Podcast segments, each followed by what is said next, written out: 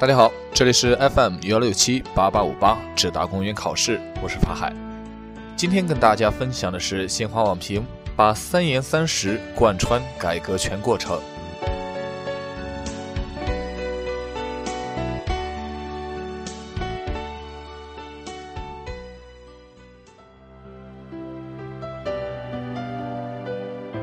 习近平总书记指出，领导干部是否做到“三严三实”全面深化改革是一个重要检验。要把“三严三实”要求贯穿改革全过程，引导广大党员干部，特别是领导干部，大力弘扬实事求是、求真务实精神，理解改革要实，谋划改革要实，落实改革也要实，既当改革的促进派，又当改革的实干家。把“三严三实”要求贯穿改革全过程。要求我们对面临的新机遇、新挑战有清醒的认识，保持战略定力，增强发展自信。经济新常态下，我国发展既面临多重挑战，又拥有重大机遇，对此要有极为清醒的认知。经济转轨、社会改型仍在不断深化和完善，经济瓶颈约束倒逼经济发展方式、产业结构的调整。问题之复杂，挑战之严峻，前所未有。但冷静分析国内外大势，我国仍处于重要战略机遇期的大格局没有变。党的执政能力和执政水平的不断提高，国家治理体系和治理能力现代化的深入推进，广大人民对美好生活的向往，形成一股合力，在驱动着中国这艘巨轮行稳致远。新常态蕴含新机遇，必须认清机遇，抓住机遇，创造机遇。对此，习近平总书记深刻指出，我们面临的机遇不再是简单纳入全球分工体系、扩大出口、加快投资的传统机遇，而是倒逼我们扩大内需、提高创新能力、促进经济发展方式转变的新机遇。我们必须深刻理解，紧紧抓住、切实用好这样的好机遇。因势利导，顺势而为，努力在风云变幻的国际环境中谋求更大的国家利益。从新常态视角认清发展大局，真正从实处认知和理解改革进程中的各种机遇和挑战，保持定力，正视困难，增强自信，主动作为，才能破解发展困境，闯出一条新路来。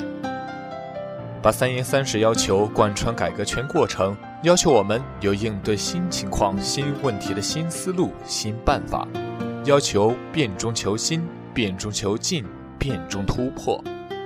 把机遇和挑战弄清楚、搞明白远远不够，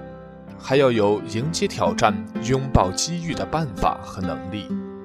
一个古老文明的重新崛起所面临的内外压力之巨大，不仅仅体现在道路的选择、理论的辨析、制度的构建。更彰显于文明的传承与创新、接续与超越。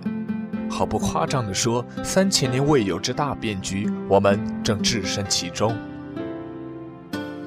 跨越新常态是我们绕不过去的坎儿，而发展的新征程也将由此开始。新常态实乃新起点，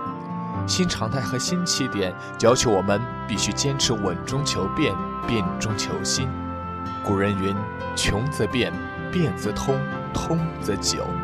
旧有经济增长方式带来的资源环境瓶颈，已严重制约了经济增长的空间，增长天花板就在眼前。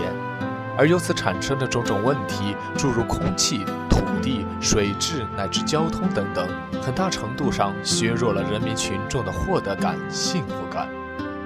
穷则变，首先要变的是经济发展方式。坚持以提高经济发展质量和效益为中心，促进经济增长，由主要依靠投资出口拉动，向依靠消费、投资、出口协调拉动转变；由主要依靠第二产业带动，向依靠第一、第二、第三产业协同带动转变；由主要依靠增加物质资源消耗，向主要依靠科技进步、劳动者素质提高、管理创新转变。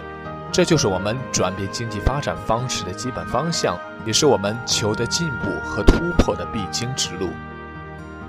把“三严三实”要求贯穿改革全过程，要求我们以制度化的方式建立健全长效机制，不断推进体制机制创新。